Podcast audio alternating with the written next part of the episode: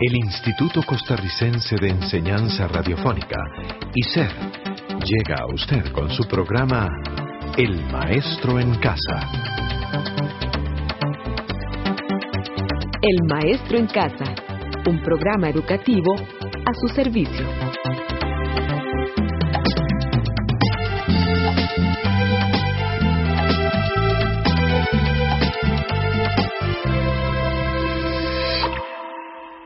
Caramba, ¿cómo pasa el tiempo? Ya estamos en el programa 16. Ajá, y hoy le vamos a invitar a escuchar unos cuentos de la cultura costarricense. Dentro de los autores costarricenses está Carmen Lira, autora del libro Cuentos de mi tía Panchita, y uno de estos es Tío Conejo, Tía Ballena y Tío Elefante. Pues sí, allá una vez Tío Conejo se fue a cambiar de clima a la orilla del mar. Un día que andaba dando brincos por la playa, se va encontrando con tía ballena y tío elefante, que estaban en gran conversona. Tío Conejo se escondió entre unos charrales y paró la oreja para ver en qué estaban. Tía ballena, a usted no hay quien le gane fuerza. Ay, tío elefante, no me salga con eso. ¿Usted tiene tanta fuerza como yo o más? Quizá, tía ballena, quizá. Lo cierto es que somos las criaturas más fuertes que hay en el planeta. Es verdad, tío elefante. Se me ocurre que lo mejor que podríamos hacer Ah. es unirnos para gobernar toda la Tierra. Oh, buena idea.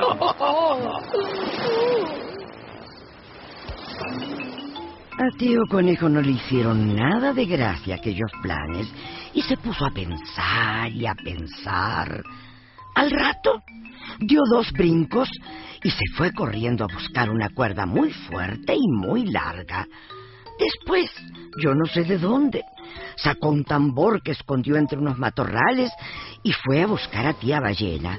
Por fin dio con ella.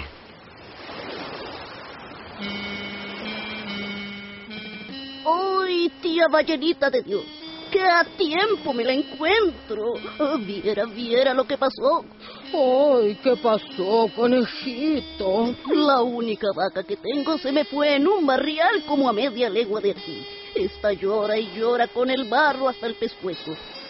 Por favor, tía ballena, sáqueme de este apuro. Usted que es la más fuerte de todos los animales y además tan noble. Ay, pues estoy a sus órdenes, tío conejo. Ay, ¿cómo se le va a ahogar en el barro su vaquita estando yo aquí? Ay, ay, ay, ay, ay, gracias, gracias, tía ballena, gracias.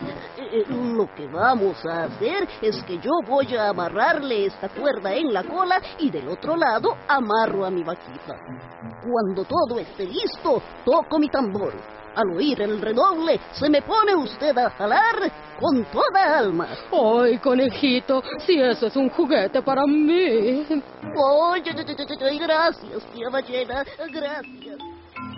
Y así, tío conejo amarró la cuerda de la cola de tía ballena y después se fue tierra adentro. Apenas calculó que la otra no lo veía, se puso a bailar en una pata y a cantar. Después se fue a buscar a tío elefante y cuando lo divisó, se hizo el sorprendido. Ay, tío elefante. ¿Eh? Solo Dios pudo habérmelo mandado. Viera, viera lo que pasó. ¿Qué es la cosa, tío conejo? Que tengo una vaca entre un barrial a media legua de aquí y no hay modo de sacarla. Allí estoy yo, desde buena mañana sudando la gota gorda y la pobre cada vez se hunde más. Eh, Mire, tío elefante, usted que es tan fuerte y tan noble, Ah. y que dicen que nadie le gana, ¿por qué no me la saca? Eh, eh, bueno, ¿y qué tengo que hacer? Eh, pues nada más dejarse amarrar el extremo de esta cuerda de su trompa. Ah. Enseguida iré yo y amarraré mi vaquita de la otra punta. Cuando todo esté listo, redoblaré mi tambor y entonces usted se pone a jalar con alma, eh, porque está muy hundida la pobre. No tengas cuidado, y aunque fuera más pesada que mil vacas juntas, yo la saco.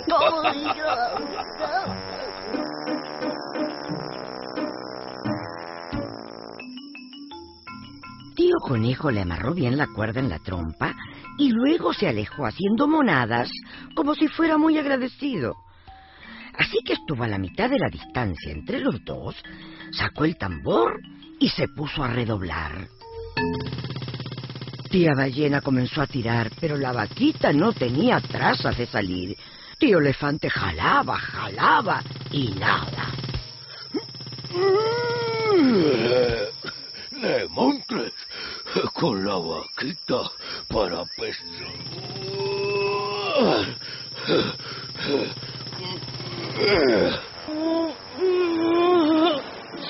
¡Carasta!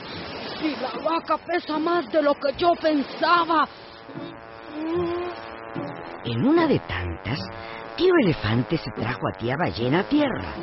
Pero tía Ballena se calentó tanto que no supo a qué hora se tiró al agua y fue a dar al fondo. Y va el elefante patas arriba corriendo hacia la playa sobre el espinazo. Del colerón dio tal jalonazo que se volvió a traer a tía Ballena a la superficie. Y en eso se van viendo ¡Ay, elefante! ¿No te da vergüenza? Como soy mujer, creíste que yo me iba a dejar. ¡Ay, para quedarte gobernando solo! ¡Ay, ballena! A vos sí que no se te puede creer. Invitándome para que gobernáramos juntos y quería salir de mí para quedarte reinando sola. Y no fue cuento, sino que se pusieron otra vez a tirar de la cuerda cada uno por su lado. Por fin la cuerda no resistió y ¡trácata! reventó. Y tía ballena, con la cola morada, fue a parar a los profundos.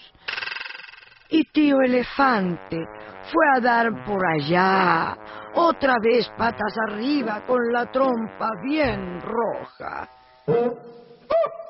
Y tío conejo, escondido entre los charrales, ya no aguantaba el estómago de tanto reír. Y no hay para qué decir que tío elefante y tía ballena quedaron enemigos y se quitaron el habla para siempre.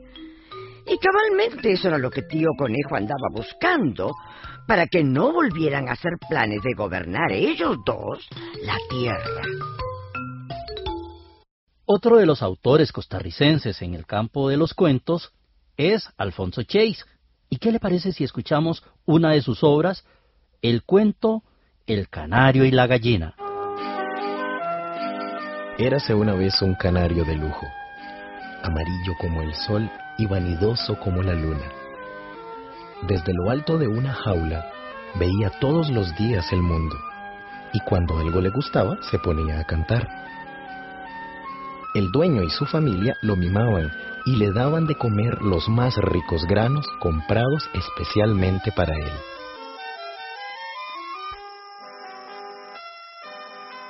Érase también una gallina, sin mucha belleza en el plumaje, sin cantos que entonar y sin jaula de oro. Se alimentaba de los gusanillos que tenía que irse buscando por todo el patio, porque el amo apenas le tiraba algunos granos de maíz cuando le daba la gana. Además, siempre tenía que andar en carrera porque los vecinos o su propio dueño la perseguían por patios y cercados tratando de agarrarla. Un día, no pudiendo aguantarse más, el canario le dijo, ¡Ay, qué criatura más rara sos! Siempre picoteando la tierra. cuando te buscan salir de un lado para otro, haciendo grandes bullas y tirando plumas por todo el patio. No le agradeces al amo que te dé albergue y que de vez en cuando te tire grandes granos de maíz o que te deje poner los huevos en el gallinero. No aprendes de mí. Vivo aquí en lo alto, encerrado en una jaula. Canto solo cuando me gustan las cosas y no ando como vos de un lado a otro. Creo que deberías ser más cariñosa con tus vecinos y más amable con nuestro amo. La gallina se quedó viendo al canario allá en lo alto, amarillo como el sol, vanidoso como la luna, brillando desde la alta ventana, y entonces le dijo, ¿Y de ahí, hermano? Tal vez tengas razón. ¿Pero has visto alguna vez que sirvan canario asado?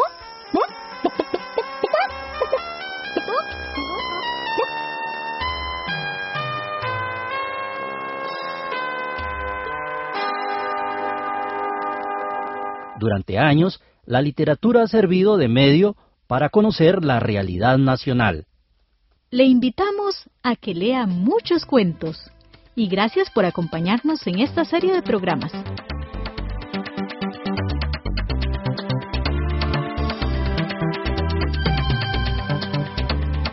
Este programa fue producido por ICER en colaboración con el Ministerio de Educación Pública. Música